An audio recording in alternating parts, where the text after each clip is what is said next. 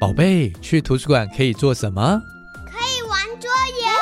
可以读绘本，可以看电影，还要爸爸妈妈陪我去图书馆。对呀，真好，图书馆里面什么都有。带着孩子走趟图书馆，可以共享阅读，可以共享欢乐，更可以读懂彼此。让我们一起好好读你。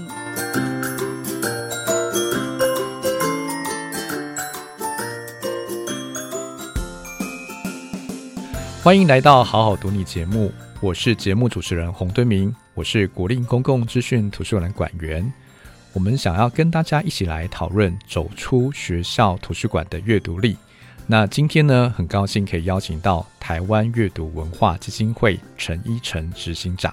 他要来跟我们分享怎么样跟着国际趋势推广阅读。呃，依晨执行长在九二一地震之后筹办爱的书库，推动偏乡阅读。那透过了这个台湾阅读文化基金会，哈，接受捐款，二十年来，哈，成立了超过三百五十座的爱的书库，那将纸本共读书箱送到台湾各地的偏乡啊社区来推广共读活动。那目前已经有超过七十万册的这个图书在校园社区间流通，阅读人次呢也超过了这个六千四百万。那目前也将这个纸本的共读转型到数位的共读，好让阅读力呢可以转化成更符合国际阅读趋势的学习。那也在各县市呢办理数位爱的书库。那另外呢也有这个科华威线上数位阅读专题竞赛，好希望呢透过这个呃有音架的一个线上数位阅读平台，让孩子呢能够进行自主的学习。那我们今天呢，很高兴可以邀请到依晨执行长。那请您帮我们跟听众问个好。敦明兄好，还有各位听众大家好。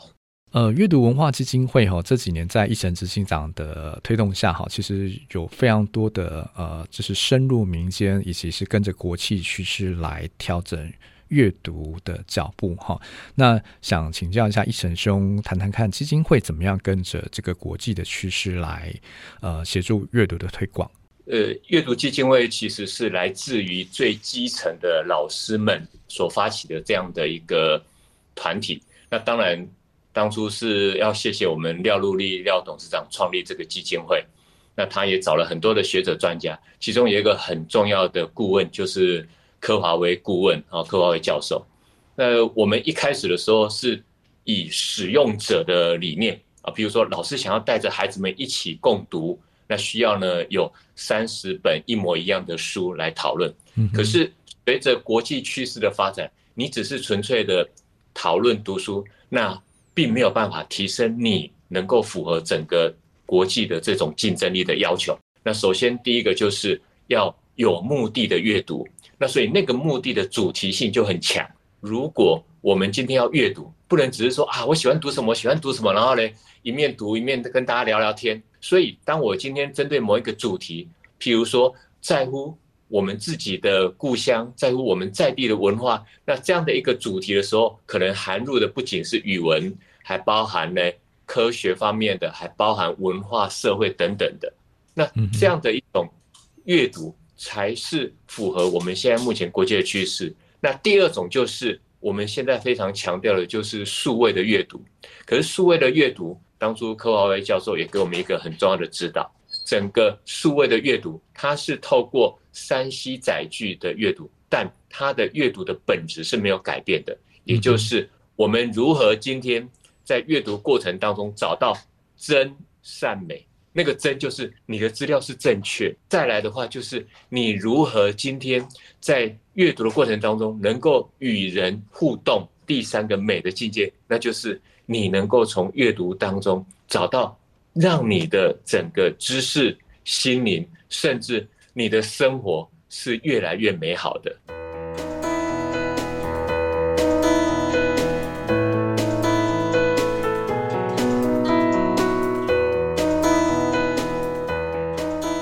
是。非常谢谢，就是的确有目的的阅读，跟把这个阅读能够提升到这个真善美的阅读，真的是非常重要。那另外呢，这个阅读和书写，哈，这个事实上是一体两面。我想问问看，说这个部分是我们怎么样让孩子，哈，从过去的阅读，然后转换成现在愿意去表达，好，可不可以请您谈谈看，说，诶，怎么让孩子的好奇心，呃，可以不断去被延展，哈，他能够去探究的这个好奇心继续探究下去。我自己呢，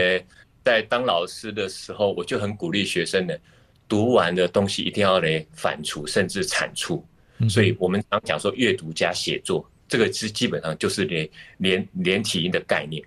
可是我们早期在推写实声音，获得很大的回响，是因为呃，我今天读了一本书，然后我写一些心得，或是我有一些引导性的问题与讨论，然后让孩子嘞有目的的去把它嘞表达出来。那那个时候，因为你只要写十篇的心得。那你就可以自己去选一本书，所以我们的兑换率非常的高，所以大概等于是六十几万则的心得。老师呢还跟我们讲，就是说，我们不好意思去换书了，但是我们会鼓励孩子们呢写心得。是，所以我们很鼓励这个东西。但是问题是，就像我们刚刚前面第一个问题，整个国际的趋势不再是这一种说啊，我看了一本书我就写一个心得，大家一起互动讨论的情况之下，我们常常讲就是说那个产生共鸣。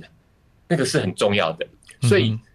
如果我今天自己看完书，然后我自己写心得，第一个很多的好奇心你是没办法去发现的。是，第二个，那你如何知道你读的东西和你写的内容都是 OK 正确的呢？再来的话，就是如果我今天跟别人的话，我是不是可以知道别人的一些观点跟看法？甚至呢，别人告诉我就是说，哎，你这个资料呢，这样子是正确的吗？那所谓的辩证思辨的一个怎样？很重要的学习的一个步骤也没有办法产出，所以我们在经过了十几年了以后，我们就慢慢慢慢的把这样的一个写字正音转成我们现在在网站上有一个叫数位读写网，嗯，那就像刚主持人说的，透过整个国际趋势的一个发展，我们呢把这个整个读写透过网站的平台去呈现。那这个呈现的过程当中有两个，一个部分就是我透过一些问题。让孩子们呢读了以后，直接在网站上呢写出来，写出来呢还可以跟其他人写出来的可以做一些的参考比较。那第二个部分的话，就是我们目前每一年都是呢在暑假期间所办理的科华威线上专题探究竞赛。那原本呢是由科华威教授他所呃设定的这样一个专题探究竞赛，但我们真的很遗憾，科华威教授呢呃过世。所以，我们真的为了纪念他，创立这样的一个竞赛。那这里面专题探究竞赛很关键的原因，就是它一定是三四个人为一个小组，分组合作的学习，这个是核心价值。第二个部分就是题目，你自己要探究的主题，你自己去定。一个孩子的好奇心，两个、三个、四个，四个好奇心放在一起了后，经过讨论折中，最后呢，决定哪一个方向，哪一个人的好奇心。所以这个东西，我们就是期待孩子们不能够只是来讲闭门造车，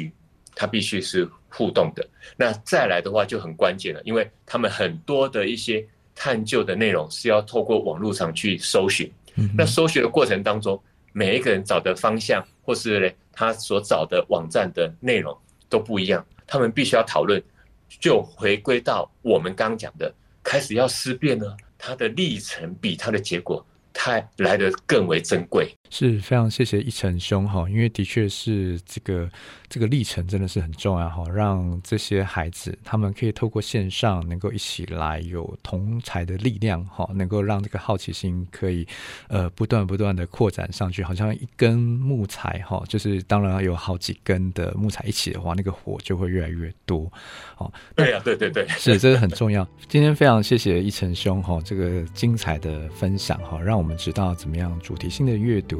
以及是真的呃，阅读真的是需要有伙伴，好，共读力量是非常大。好，那我们期待呃能够有机会，好，能够大家可以走入到这个爱的书库的这个共读馆，好，实际上呃跟着或者是能够到各地的图书馆，好，去享受共读的力量。今天非常谢谢一成兄，谢谢您，谢谢对面兄，谢谢听众。